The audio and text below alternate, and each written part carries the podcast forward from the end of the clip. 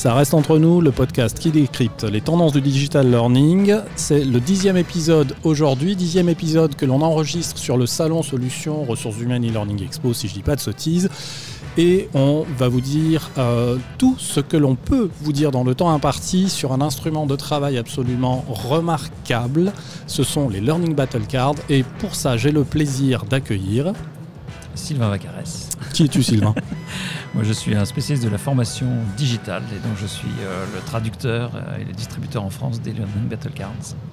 Pour, le, euh, pour ton propre compte, de ta structure qui s'appelle Learning Salad. Learning Salad. Learning qui raconte pas des salades. Pardon, c'était la blague qu'il fallait pas faire. On a dû te la faire 100 fois. Non, non, pas du tout. Non. voilà, ça y est, j'alimente ma, ma réputation de lourdingue. et puis, Christian Martin. Euh, en France, on me présente le, vocable expert en ingénierie de formation. Et en, Allemagne, on me présente comme euh, learning coach. Et je suis ambassadeur des Learning Battle Cards en Allemagne, où je vis depuis 4 ans. Ok. Euh, euh, en guise un peu d'introduction, euh, mardi matin, alors que le salon lui s'ouvrait mardi après-midi, vous avez animé une petite session pour laquelle vous aviez lancé donc des invitations via les réseaux sociaux. deux mots à ce sujet, justement sur le déroulement de cette journée et la raison finalement peut-être pour laquelle vous le faisiez ce jour-là. Alors, bah, on l'a fait en, avant-première en fait par rapport au, salon, en fait, parce que le salon démarrant L'après-midi, en fait, on s'est dit qu'on pouvait occuper utilement la, matinée des gens qui allaient venir euh, au salon. Et l'idée, c'était de leur proposer surtout une expérience en fait de jeu, euh, puisqu'on va parler des learning battle tout à l'heure, mais il s'agit bien d'un outil avec lequel on joue en fait pour concevoir. Et donc l'idée, euh, bah, c'était de leur faire vivre cette expérience de jeu pour qu'ils se rendent compte par eux-mêmes de ce que ça pouvait amener comme potentiel. Et vous l'avez quoi animé à deux? C'est une expérience donc de jeu, tu as dit. Donc revenons finalement à la question que j'aurais pu poser en amont, euh, avant que, tu ne trahisses justement une euh, des, identités de ces cartes, parce que j'imagine qu'elles sont plurielles probablement aussi, même si ça reste un, jeu, et je, ne trahis pas plus que ça. Est-ce que on peut savoir ce que c'est exactement que ces Learning Battle Cards? Parce qu'il y a plein, plein, plein de monde qui ne sait pas du tout ce que c'est. Alors moi, ma présentation des Learning Battle Cards, c'est un jeu de cartes. Euh, et le terrain de jeu est euh, l'espace euh, d'apprentissage, le, process d'apprentissage. Donc en fait, les Learning Cards, c'était un prétexte, comme tu le disais, à la communication au sein d'un groupe projet pour définir un processus d'apprentissage. L'ensemble des cartes, je vais peut-être redonner la parole, c'est un certain nombre de méthodes pédagogiques combien L'ensemble des cartes, combien Il y en a 108 différentes à l'intérieur du jeu. Et donc l'idée, c'est de caractériser euh, soit des méthodes, soit des objets, en fait, hein, qui euh, peuvent être utilisés dans un contexte de formation. Et donc, euh, donc les cartes les décrivent hein, de manière assez précise euh, en termes d'utilité, mais aussi en termes de granularité, en termes aussi de, d'usage en fait. Hein. Est-ce que c'est euh, informel, formel Est-ce que c'est des, des, activités de groupe ou des activités plutôt en autonomie, etc. Et puis il y a aussi des éléments qui concernent en fait l'efficacité d'apprentissage, des éléments qui concernent les efforts pour le formateur à mettre en œuvre cette activité, par exemple. Euh, et puis aussi euh, ce que ça pose comme euh, problème ou ce que ça présente comme avantage pour l'apprenant lui-même en fait. Donc l'idée de ces cartes, c'est de disposer d'un deck comme ça, de 108 cartes, et après on va jouer des scénarios qui sont des scénarios dont l'objectif pour le groupe qui va jouer avec est de construire finalement un dispositif de formation ou une partie d'un dispositif de formation tout en jouant avec un certain nombre de règles précises que l'on peut faire varier puisqu'on peut imaginer évidemment des tas de scénarios. Vous avez présenté en, quelques mots effectivement la forme euh, que, prennent ces cartes. Hein. C'est ça, 108. Moi j'ai cru comprendre qu'il y avait des cartes qui, euh, que majoritairement, on avait des cartes qui décrivaient euh, des activités, je vais rester juste sur l'expression activité, qui n'étaient pas digitales. Et un, tiers digital, un tiers non digital. Est-ce que je me trompe ou, alors c'est une information que j'ai un, peu mal interprétée ou, Et, et c'est pas un jugement hein, en soi non plus. Non, en fait, je pense que c'est. En fait, je pense que l'un des intérêts de ces cartes, c'est justement de ne pas se poser ce genre de questions. C'est un peu là où je voulais en venir, justement. C'est est-ce qu'il faut qu'on soit, comme je le suis moi, euh, un peu formaté, c'est-à-dire de raisonner. Euh, tu as présentiel, distanciel, euh, distanciel, présentiel, être dans ce ping-pong Ou est-ce que finalement ça n'a aucun sens parce que les cartes invitent à réfléchir et à travailler peut-être avec d'autres, d'autres visées et avec une ouverture d'esprit qui serait un petit peu plus large que ce que l'on connaît couramment? Sinon, à quoi bon finalement? Oui, si, on écoute les auteurs, euh, concepteurs polonais de leur intention par rapport à la notion de digital, effectivement, il y a un, ensemble de cartes qui sont digitales, mais justement dans l'idée d'élargir la notion de digital au-delà du module e-learning qui était euh, la, représentation initiale. Il y a euh, derrière les cartes, en fait, on a des méthodes, des objets pédagogiques, des outils, des supports, toute une typologie en fait euh, de ressources qui permettent de créer ou d'imaginer des situations d'apprentissage en fait.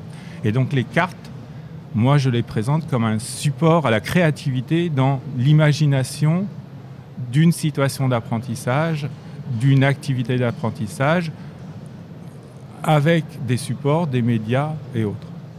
Donc c'est n'est pas limité à la notion de méthode pédagogique, c'est bien au-delà.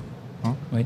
Et, par rapport au digital, hein, pour revenir sur, sur ta question aussi, c'est c'est aussi des outils avec lesquels finalement on peut, euh, amener les gens à, concevoir des dispositifs sans se poser cette question-là en fait.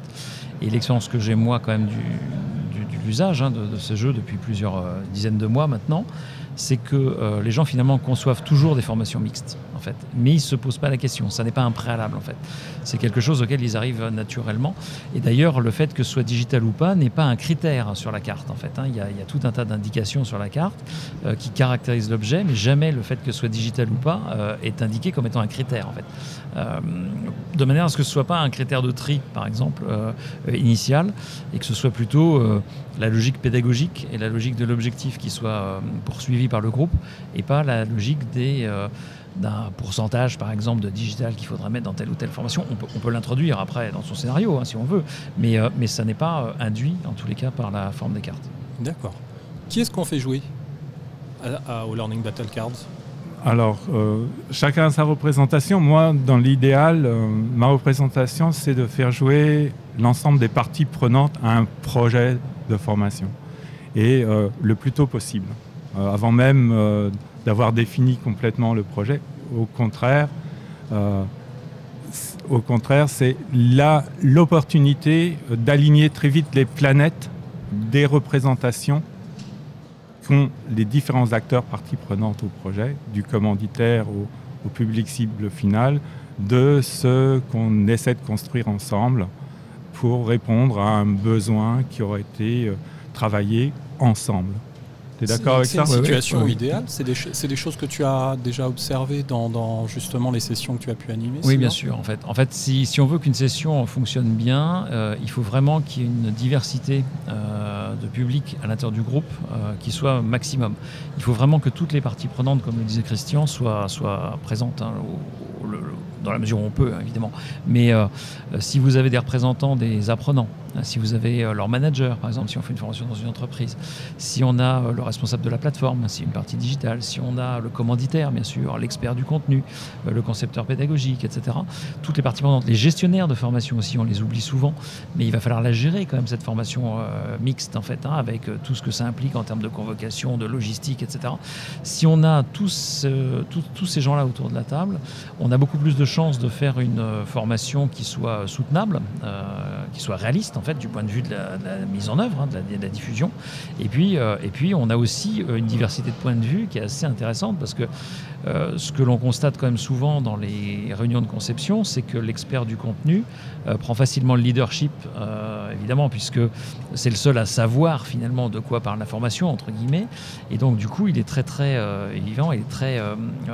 il, va, il, va, il va pousser sa prérogative Hein, finalement très loin, euh, parce qu'à un moment donné, il veut que les choses aillent dans ce sens-là. Et, le risque, c'est que l'expert soit très orienté contenu, euh, alors que justement, si je comprends bien, enfin, les cartes visent à, donner un, corpus commun euh, à l'ensemble des parties prenantes, c'est-à-dire que tout le monde comprend déjà de, comprenne de quoi on parle, que l'on puisse, pour avoir vu les cartes, hein, c'est déjà identifier la somme des activités qui sont présentes en termes euh, de nature de l'activité, c'est par exemple la description via le, nuage de, tags que l'on va trouver donc sur l'une des, sur l'un des côtés des cartes.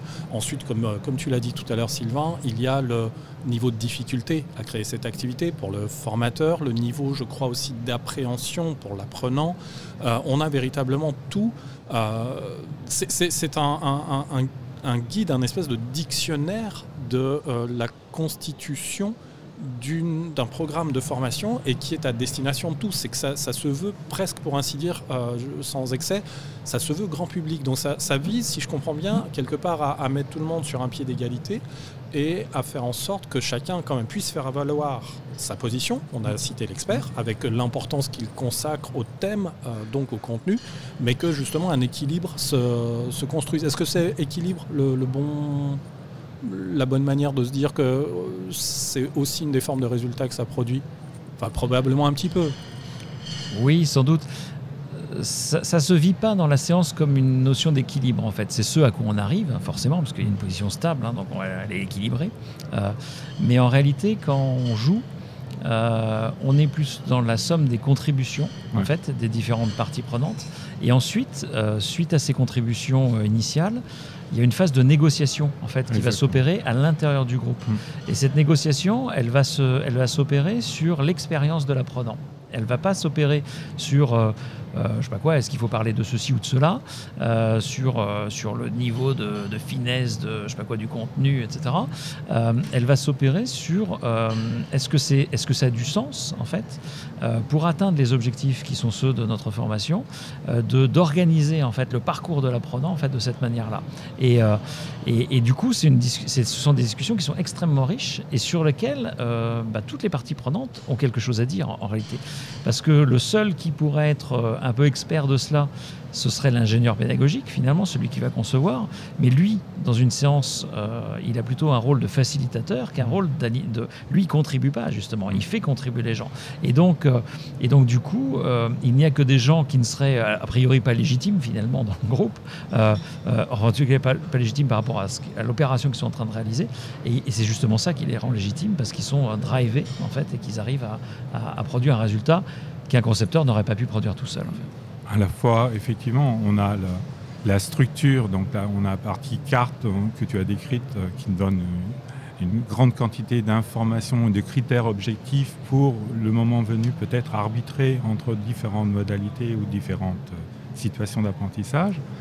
Euh, dans, celle qu'on a évoquée au, début, le, caractère synchrone ou asynchrone de l'activité qui peut avoir du sens sur des dispositifs blended et donc la, négociation à la fois du sens de l'activité et de sa place dans le dispositif du moment.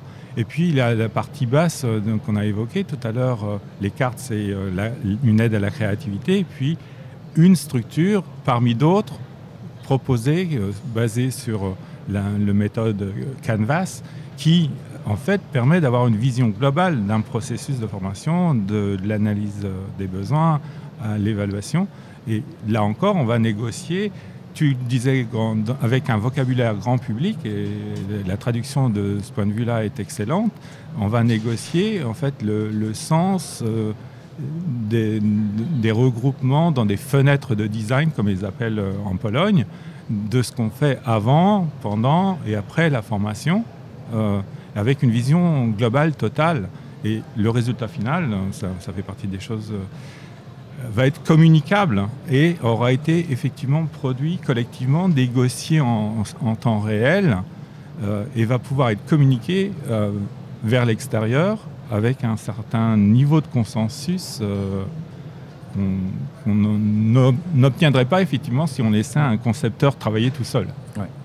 Oui, ça c'est vraiment un point important pour moi, c'est que ce n'est pas le projet du concepteur qu'on fait valider au groupe, c'est le projet du groupe en fait et c'est leur projet, hein, c'est très clairement leur projet. Et d'ailleurs, euh, moi, je, m'amuse à la fin, quand, les gens ont terminé d'organiser les choses, je m'amuse à, leur dire, bah, vous allez nous le présenter, notamment quand il y a plusieurs équipes, par exemple, qui jouent, chacun doit le présenter aux autres, et je ne nomme jamais de rapporteur. Euh, et quand les gens hésitent, j'en prends un au hasard euh, comme ça. Et ce qui est assez rigolo, c'est de voir que quand les gens présentent leur travail, il n'y a pas d'objection euh, des autres participants. Il y a parfois des ajouts, hein, des gens qui vont intervenir pour euh, amener une précision supplémentaire, des petites choses. Mais voilà. Et, la deuxième chose qui est frappante quand ils font la restitution, c'est que euh, ils sont capables de le faire en moins de 3 minutes. Je donne aucune indication de temps et les gens mettent moins de 3 minutes pour décrire l'intégralité de leur dispositif. C'est quand même rare. Et ils décrivent l'expérience de l'utilisateur. Fait, ils décrivent pas, euh, euh, voilà, ils, décrivent ce qui va se passer. Ils décrivent comme s'ils étaient euh, finalement l'apprenant, en disant, bah, d'abord, il va, il va se passer ça, puis ensuite ça, puis et voilà pourquoi. Et ils argumentent sur pourquoi ils ont mis ça à cet endroit-là, pourquoi, pourquoi ils ont choisi telle ou telle activité plutôt qu'une autre. et ils font toujours ça en regard des objectifs, en regard du contexte de l'apprenant. on le fait travailler beaucoup en amont hein, sur qui est l'apprenant, pourquoi, c'est quoi ses craintes, c'est quoi ses freins, c'est, quels sont les leviers de motivation sur lesquels on peut jouer, etc. Et, à partir de toute cette matière-là, en fait, ils, essayent de faire quelque chose qui soit cohérent, en fait. D'accord. C'est là qu'interviennent des instruments de travail euh, que l'on voit hein, quand on va sur, euh, sur le site des, Learning Battle Cards, euh, que ce soit le site des éditeurs premiers, je ne sais pas si c'est un .com ou un, ou un .pl, puisqu'ils sont polonais, comme tu dis, mais le mmh. site Learning Battle Cards, tout attaché.fr, ça c'est le site justement de la version française. On y voit effectivement les cartes. Euh, on peut jouer avec un ou plusieurs jeux, si j'ai bien compris, mais on y voit aussi des instruments de travail. Tu as cité à l'instant euh, ce que l'on appelle un peu plus communément des frameworks, mhm. Christian. Mhm. Euh, et, pour rebondir sur ta dernière remarque, justement, s'interroger sur l'apprenant, sur ce qu'il peut ressentir, percevoir, etc. Il m'a semblé voir une photographie de votre session de travail de mardi matin qui était la carte d'empathie. Oui. Euh, vous, on utilise beaucoup de ce genre de, justement d'instruments, soit d'animation, soit typiquement de, framework pur, hein, que l'on ne trouvera pas seulement quand on utilise les, Learning Battle Cards. Hein. La mhm. méthode Canvas, elle est, euh, s'applique à bien d'autres choses. Et donc on, va pour des moments clés, euh, effectivement, du, processus d'analyse du contexte du projet, utiliser la carte d'empathie lorsqu'on travaille sur le public cible. Euh, en amont, euh, en amont du travail avec les cartes, on a fait un petit exercice de découverte de la structure d'une carte pour ne pas être dans de l'exposé, mais euh, faire créer une carte qui n'existait pas dans le paquet. Ça, c'est en fait d'une manière douce faire découvrir en fait le, potentiel de la carte comme support d'information. Donc on a, une, petite stratégie qui permet en fait de, présenter les outils euh, de manière euh, active du point de vue de l'apprenant. Et ensuite, effectivement, à chaque, moment, on peut euh, associer des outils spécifiques. Et je, sais que Sylvain le fait dans, toutes ses formations. Moi, je fais, j'ai expérimenté en fait de modèles d'ateliers. c'est une combinaison en fait de, la manière dont Sylvain anime ses ateliers et la manière dont moi je les ai construits au fil du temps, hein, après avoir expérimenté différents types d'activités euh, permettant d'aboutir à la phase où on travaille sur un cas, euh, un cas pratique, un cas concret euh, d'initiation. Et à chaque fois, j'utilisais dans certains cas la taxonomie de Bloom, dans d'autres cas des différents outils qui me permettaient de, de resituer en fait un certain nombre de des éléments qui étaient des prérequis finalement pour manipuler les cartes sans y penser, sans penser aux distinctions digitales, pas digitales, etc. Et euh, à ce point, j'ai une anecdote concernant euh, un des usages des cartes euh, recommandées par un, un consultant allemand qui avait vraiment été emballé par la session. Il me disait, moi, les cartes j'interdirais qu'on utilise ce côté-là. Lequel de côté? Le côté qui, avait le plus d'informations sur les, différents critères. Il voulait conserver uniquement le côté, on avait le nuage de mots, euh, l'icône et le truc. La représentation de l'activité, c'est-à-dire sans tout ce qui peut faire qu'on triche un peu, tricher entre guillemets. Ah, en fait, c'était, je trouvais ça très astucieux parce que quand est-ce qu'on aura envie de tricher C'est quand on ne sait vraiment pas euh, comment on va distinguer les activités. On va retourner, on va regarder. Mais le fait d'avoir interdit, c'était une, très bonne idée. dans, les fêtes, euh, je ne sais pas quelles sont tes observations, mais moi, en Allemagne, 80% des cas, ne regarder qu'un côté des cartes.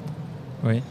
Alors ça, ça va dépendre parce qu'en fait, ça, ça dépend comment fonctionnent les gens en réalité. C'est-à-dire qu'il y a des gens qui vont besoin d'être rassurés euh, ou de savoir s'ils utilisent la bonne carte. Alors ça, ça, les angoisse souvent. Alors je leur dis, mais peu importe, si vous derrière ce mot-là, vous mettez ce sens-là et que c'est d'accord au niveau du, que tout le monde est d'accord au niveau du groupe, c'est pas grave que ce soit pas le bon mot, que ce soit pas la bonne carte en fait. Euh, ce qui est important, c'est que vous discutiez de la manière dont ça va se passer et que ce soit partagé par l'ensemble. Après, si c'est pas le bon objet, c'est pas le bon objet. Après, le, côté plus, complet de la carte, c'est plutôt pour faire des arbitrages, à mon avis, qu'il est intéressant. C'est-à-dire qu'à un moment donné, si euh, par exemple j'ai peu de ressources de formateurs ou de tuteurs et que je n'ai choisi que des activités qui sont extrêmement euh, euh, consommatrices de, formateurs, forcément, je vais avoir un problème de, cohérence budgétaire, hein, tout simplement. Enfin voilà, de, moyens. Et donc, du coup, je vais euh, devoir substituer certaines activités que j'ai choisies par d'autres euh, euh, pour qui, sont par exemple moins consommatrices. Mais je vais être obligé de le refaire dans le cadre de l'équilibre. Parce que comme je remplace une carte sur l'ensemble de ma matrice, je vois bien ce que je retire, je vois bien où je remets la nouvelle et je vois bien comment elle se positionne par rapport au reste. Et là se pose la question de, effectivement de, l'équilibre. Comme tu parlais d'équilibre tout à l'heure, je pense que mmh. c'est une, une, bonne chose. Est-ce que ça tient toujours debout? Est-ce qu'on n'a pas perdu quelque chose voilà, qui, qui, est indispensable, etc. Et ça, c'est important. et, et peut-être pour euh, revenir aussi sur ta, question initiale, c'était peut-être d'insister sur l'importance de la préparation d'un atelier comme celui-là. C'est-à-dire qu'en fait, euh, le jeu de cartes, on n'arrive pas comme ça en disant tiens, on ne sait pas quoi faire euh, pour concevoir, on va sortir le jeu de cartes et puis, et puis allons-y, youpi. Euh, ça marche pas comme ça en fait il faut, il faut vraiment euh, faire une analyse en préalable en fait, de où en est le projet. En fait. Et celui qui va organiser la session, il va choisir des activités, par exemple préalables comme la carte d'empathie ou, euh, ou un travail par exemple sur les objectifs pédagogiques ou un travail sur l'évaluation, des choses comme ça. Ça, il va devoir le faire si ça n'a pas été fait. Parce qu'il faut quand même, quand même, pour démarrer, avant de concevoir, qu'on sache exactement ce qu'on cherche, euh, qu'on sache exactement à qui on s'adresse, etc. C'est comme des préalables en fait. Et donc, donc soit ce travail, il a été fait avant et on n'a pas besoin de le faire en séance, soit il n'a pas été fait avant et dans ces cas-là, on va inclure des outils, complémentaires qu'on va mettre plutôt d'ailleurs en début de séance, hein, euh, très souvent, euh, de manière à, pouvoir euh, voilà, préparer les gens à travailler dans le bon angle. Parce que sinon, on va concevoir quelque chose hors sol. Et si on conçoit quelque chose hors sol, ben, on, a bien joué avec les cartes, c'est sûr, mais on, a, on, a, perdu une grande partie du bénéfice de, de, la séance. on a aussi une série d'outils qu'on peut imaginer après avoir utilisé les cartes, puisqu'il faudra bien délivrer quelque chose quand même à l'issue de la séance le fait d'avoir positionné les cartes sur une grande matrice, euh, par exemple une canvas, là, ça, permet, de, ça permet effectivement d'avoir une représentation visuelle. Mais après, pour concevoir, il faudra quelque chose de plus structuré, de plus détaillé aussi. Euh, et là, on, rendra la main souvent au concepteur pédagogique qui, lui, euh, va produire une synthèse finalement de ses travaux à part de ce qui a été produit par le groupe et qui représentera bah, une progression pédagogique, hein, grosso modo, ou, une trame générale du dispositif suivant la maille à laquelle on travaille. D'accord. deux mots je ne suis pas hors sujet, mais euh, deux mots justement sur ce framework Canvas. Ça ressemble à quoi? Parce que j'imagine que certaines et certains ne savent pas fondamentalement ce que ça peut être.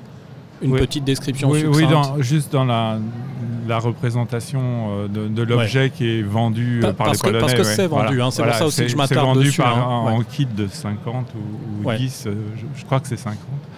en fait, c'est très simple. C'est des rectangles tu as deux rectangles qui représentent la partie euh, euh, préparation du projet. Analyse, ouais. Donc analyse et euh, ce qui a été traduit par stratégie.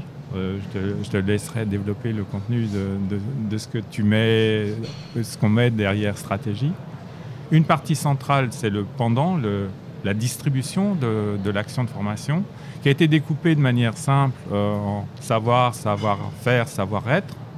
Et puis il y a le après, appelé conclusion, qui est découpé en deux colonnes, une colonne euh, implémentation et une colonne évaluation. Et, donc tout, l'art de construction euh, du dispositif euh, sera de, remplir les colonnes avec les bonnes activités, les bons objets, connecter les objets entre eux, de colonne, entre colonnes et proposer un parcours euh, de formation. Et l'idée, de la représentation globale, c'est effectivement de rendre visible tout, à la fin de la séance euh, tout ce processus en montrant les cohérences entre la partie basse, donc les sept fenêtres, le, canevas, et la partie haute qui est la, description du contexte sur laquelle on a travaillé en début de séance en général, de manière un peu approfondie sur dimension publique, dimension besoin, voilà, critères critères euh, KPIs, ouais. Key Performance Indicators. Euh, et donc c'est ça qu'on va pouvoir euh, montrer à la fin.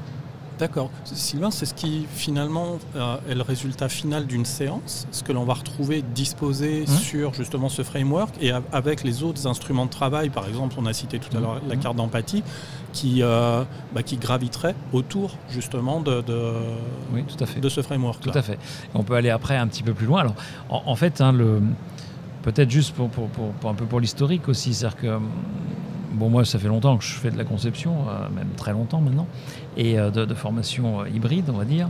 Et, donc, la difficulté qu'on a dans les réunions de conception, c'est d'être capable de construire une représentation commune. En fait, ça, c'est une vraie difficulté. Et dans les autres, dans les autres quand on prend le design thinking, quand on prend l'UX design, etc., on arrive toujours à un moment donné à une notion de prototypage. C'est-à-dire qu'en fait, on arrive à dessiner finalement ce qu'on voit ou à le construire en 3D, etc.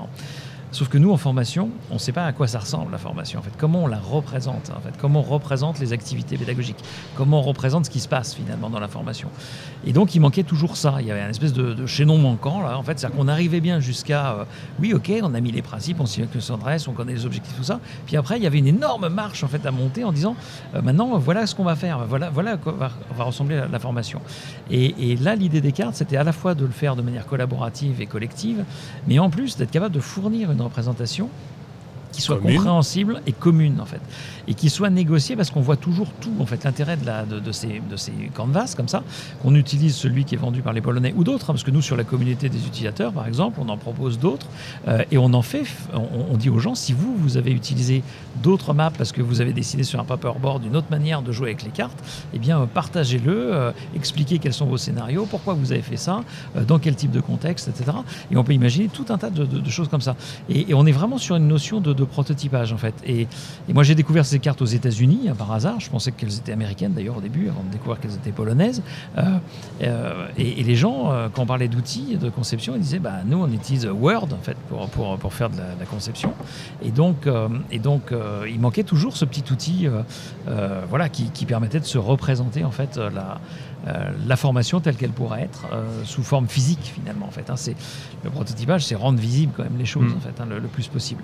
Euh, voilà. Et puis après une fois qu'on a ça, on repasse sur des, modes de description qui peuvent être plus traditionnels. Hein. ça c'est pas c'est pas forcément gênant. Je reviens juste un tout petit instant sur ce que tu disais par rapport à la communauté qui peut continuer d'alimenter avec ses découvertes, avec justement ce qui a pu être expérimenté. Puis ça me fait me souvenir, Christian, que quand on s'est vu et que tu as animé euh, bah, chez, chez, nous, chez Spidernet, une petite séance d'une demi-journée, tu as commencé, tu l'as dit tout à l'heure, euh, par nous faire imaginer euh, une carte telle que nous, en tout cas, on, imaginerait qu'elle puisse ne pas exister dans le jeu. Ça veut dire finalement que le dispositif est ouvert, que ce soit du côté des frameworks ou du côté des cartes, Absolument. ça c'est pas fermé. Absolument. J'ai une, manière, quand on me demande de résumer, je dis c'est une méta-méthode de conception de formation collaborative. Ça simplifie le truc, ça. Je je sais pas, mais moi, effectivement, bah, on me dit que je m'explique, euh, je m'exprime pas toujours de manière je, sais simple. je sais plus qui a dit un jour, euh, si, si, vous m'avez compris, c'est que je me suis mal exprimé. Gentiment. Méta, méthode. Euh, au-dessus des méthodes. Euh, de, conception collaborative. Donc ensuite, effectivement, elle est totalement ouverte, mais comme un jeu de cartes euh, est totalement ouvert, tu, mmh. tu, connais les jeux de 32 cartes ou, 52, tu joues des quantités de jeux avec euh, les mêmes cartes. Eh bien, là, c'est la même chose. à la fois, on, peut jouer sur, sur, sur les cartes et on peut jouer sur le terrain de jeu, modifier le terrain de jeu et les, les règles du jeu sur le terrain de jeu lui donner une autre forme que celui de la forme standard du terrain de foot. Euh, ou du, et, on peut, euh, si euh, on a des, méthodes de conception, et j'aime bien le rapprochement avec le design thinking, la, fabrication d'un prototype physique visuel, c'est bien donné à voir la, chose finale telle qu'on se la représente. Ah, parfaitement, parfaitement. C'est j'ai en, quelques interrogations encore sur justement l'exploitation des cartes. C'est on a bien décrit ce que c'était et ce que cela devait nous permettre d'obtenir mais on a, on a décrit uniquement euh, leur exploitation à partir du temps T0. Euh, je, force un peu le trait, presque caricature, mais volontairement. Euh, c'est-à-dire en se disant qu'on va commencer à les exploiter dès lors que naît le projet de formation. Est-ce que c'est le seul moment où on peut exploiter les cartes? C'est-à-dire quand on a un projet de formation naissant ou bien ça, peut, ça peut arriver, on peut les exploiter en d'autres temps oui, on, peut faire d'autres choses avec. Hein. On peut, par exemple, on peut, euh, on peut travailler en amont sur la, structuration d'un cahier des charges, par exemple, en fait, hein, ou, affiner une expression de besoin, par exemple, hein, euh, donc, dans des phases très amont. Là, actuellement, je suis en train de travailler sur un projet où on va, faire où on va imaginer des typologies en fait, de, séquences pédagogiques. C'est-à-dire qu'on va les utiliser pour faire des séquences types, euh, une douzaine de séquences types, par rapport à une problématique d'usage, par exemple, de de formation sur étagère. Très souvent, les formations sur étagère en ligne sont peu utilisées parce que euh, on laisse toute la toute l'ingénierie finalement à celui qui se forme. en fait, hein, on lui propose juste des ressources. Et euh, même si elles sont bien triées, même si elles sont bien organisées, ça ça fait toujours pas de la formation. Et donc l'idée, c'est de dire comment on pourrait imaginer des modèles en fait mmh. d'activités mmh. qui exploitent. Donc là, on a une donnée fixe qui est, on doit utiliser le catalogue de ressources euh, auquel on est abonné, hein, Cross Knowledge, Skillsoft ou, ou autre, et, et, et, comment on peut construire des séquences en fait qui exploitent au mieux donc ces ressources dans un contexte réellement d'apprentissage pour celui qui, va les utiliser. Et donc là, on est sur quelque chose de générique. On n'a même pas un projet en particulier. En fait, on va juste essayer d'identifier euh, euh, des, axes en fait euh, d'usage de, formation. Donc, et ça, c'est pas moi qui ai inventé ça. En fait, c'est quand les gens, on travaille avec les gens avec les cartes, ils disent mais est-ce qu'on pourrait les utiliser pour faire aussi ça, aussi ça? Je dis bah on va essayer, on verra bien. a priori, il n'y a pas de raison en fait. Et je pense que c'est à force de à force de. Enfin, c'est comme les cartes à jouer que, que tu évoquais tout à l'heure. C'est-à-dire que il euh, y a des gens, ils ont joué aux cartes, puis après il y a un gars qui s'est dit ah mais on pourrait faire des châteaux avec en fait en les mettant comme ça les unes à côté des autres. Le gars qui a inventé les jeux de cartes, c'était pas pour faire des châteaux. Euh, n'empêche que il y a plein de gens qui font des châteaux de cartes, c'est rigolo, etc. Donc euh, et, on peut jouer seul ou on peut jouer en groupe, on peut jouer. Enfin il y a, des tas d'usages. la métaphore que tu disais tout à l'heure, enfin je voulais rebondir là-dessus, c'est tu parlais d'un dictionnaire et en fait je pense que effectivement les cartes c'est comme une espèce de dictionnaire sous forme de cartes à jouer. Le job c'est de concevoir des phrases finalement, hein, euh, en assemblant ces différents mots les uns avec les autres. Et puis c'est un dictionnaire ouvert, c'est-à-dire que s'il manque des mots, bah, la grammaire. Voilà. Et puis et puis et puis je, peux écrire les, je peux écrire les mots. Que, enfin s'il n'y a pas les mots que je veux, j'invente d'autres mots. Puis voilà.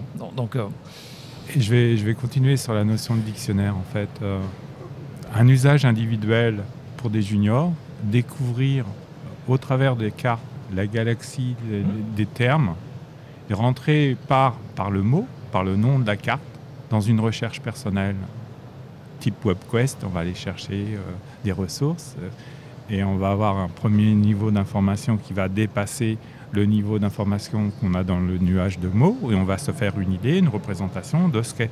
Donc un, concepteur junior, un étudiant euh, en phase de reconversion pour devenir ingénieur pédagogique, il peut utiliser le jeu de cartes comme un point d'entrée dans la connaissance du panorama des méthodes et outils, supports euh, qu'il aura ou pas à utiliser dans la conception de dispositifs blended.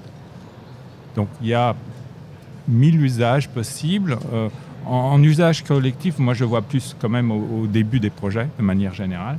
Euh, dans, dans, dans, des sens de créativité, par exemple, moi j'ai déjà fait ça. Euh, on dit OK, on prend des sujets, je fais écrire des situations sur des post-it aux gens, on colle les post-it à l'envers, en fait, sur le mur. Et puis après, je dis aux gens, vous allez tirer un post-it et vous tirez une carte au hasard. Et vous devez relier les deux, en fait. Et en fait, on fait ça sur des séances de stimulation, comme ça, en début de, de séance de, conception, pour dire aux gens, euh, voilà, je vais, vous allez devoir résoudre ce problème de formation avec euh, le SMS, parce que vous avez tiré le SMS comme carte. Et ben, comment vous faites Et alors, des fois, les gens, ils ont du mal à tout ça. Alors, je dis, vous avez le droit à, tirer. non, vous avez le droit de changer.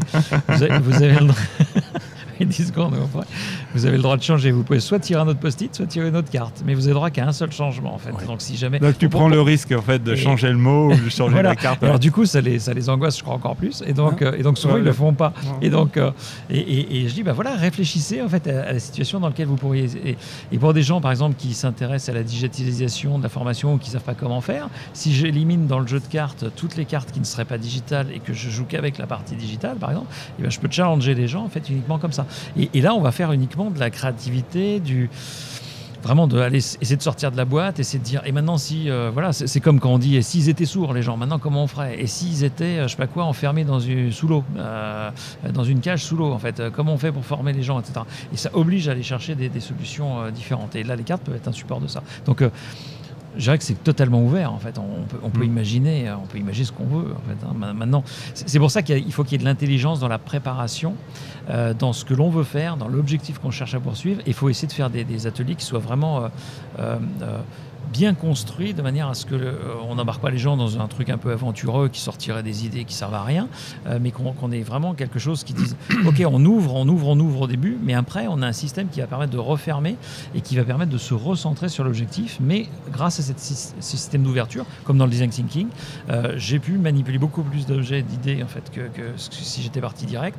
Et, donc du coup j'ai des chances d'avoir trouvé des choses soit plus novatrices, soit plus efficaces, soit enfin en fonction de ce que je cherche à faire en fait. Ouais, tu as formulé des idées puis tu as fini par euh, justement faire une sélection, un tri ou une hiérarchie. Et elle, se, fait par le groupe, donc elle est négociée en fait. Donc c'est la meilleure. Euh, c'est celle qui est apparue comme étant la meilleure ou, celles qui sont apparues comme étant les meilleures pour le groupe qui s'est constitué. Et quand on fait jouer deux groupes sur le même sujet en parallèle, c'est assez rigolo. Parce que je fais ça dans les entreprises. Parfois, il y a 15 ou 20 personnes qui vont jouer. Il y a une seule formation à concevoir. Eh bien, euh, on, on va les faire jouer jusqu'à un certain temps. Après, chacun présente son travail. Et après, je dis, bah ouais, mais il n'y a qu'une seule formation à concevoir. Donc maintenant, mettez-vous d'accord, en fait. On doit en produire une. Et là, les gens mettent, vont assez vite. Hein, pour, il faut 15 à 20 minutes pour qu'ils arrivent en fait à faire une, une, solution commune.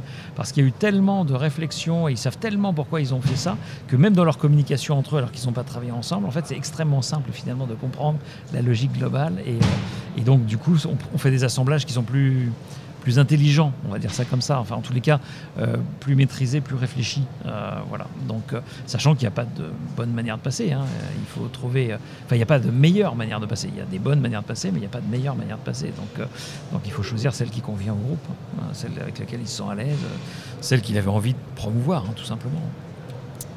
Oui, j'avais envie de rebondir sur les l'importance du travail amont de préparation de, de l'atelier et du travail collaboratif sur la partie contexte. il faut, en fait, euh, et là je pense qu'il y a des petites différences culturelles entre l'Allemagne et, la France. En, France, on arrivera à faire travailler euh, sur des contextes un peu fous si on est dans, dans, dans, une phase de formation. Et ça ne sera pas du tout accepté euh, en Allemagne, c'est-à-dire qu'il faut que le contexte soit réaliste. Si on propose un contexte pas imaginable, ça va être rejeté euh, brutalement.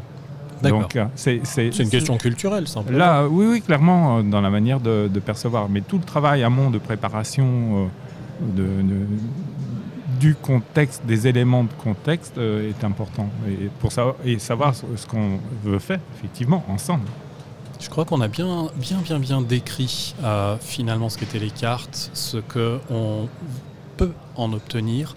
Euh, on arrive tout doucement vers euh, bah, la durée qu'on s'était plus ou moins parti. Moi, il y a encore une question que je me pose. Euh, on, est tous autour de la table, des personnes qui pratiquons ce métier depuis quelques décennies, pratiquement. Et on sait à quel point il est difficile de faire accepter des activités pour lesquelles on peut avoir des personnes qui soit n'ont pas fondamentalement le temps de se rendre disponibles, soit qui n'ont pas trop envie de se rendre disponibles. Et si elles n'ont pas trop envie, c'est souvent parce qu'elles considèrent que ça peut être un peu une perte de temps. Euh, j'aime bien l'expression sans pour autant euh, trop appuyer dessus de perte de temps. J'ai envie de dire quelque part que avoir recours aussi aux cartes, c'est accepter de perdre ce temps, de le prendre. Il n'est pas perdu. Euh, mais de prendre tout ce temps justement en amont des projets, puisque c'est aussi peut-être là que s'expriment peut-être le mieux les cartes, pour garantir la réussite des projets.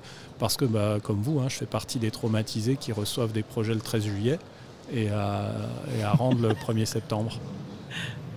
Oui, ça, ça pose. C'est le même problème que les gens qu'ont les gens qui travaillent dans des, sur des méthodes agiles, en fait. La, question, c'est de savoir de quoi on part et où commence réellement le projet. Euh, voilà. C'est sûr que euh, plus on démarre tôt, c'est-à-dire finalement moins on a de, description en termes de moyens dans l'expression de besoin, plus la méthode sera efficace. C'est-à-dire que finalement, un, bon brief, quoi, euh, c'est largement suffisant. Et après, on va commencer à construire, on va co-construire les, cartes sont plus efficaces si on les utilise comme ça. Ce n'est pas le seul cas d'utilisation, on a cité plein d'exemples hein, tout à l'heure, mais c'est sûr que si on le prend en démarrage du projet, il, vaut mieux faire ça.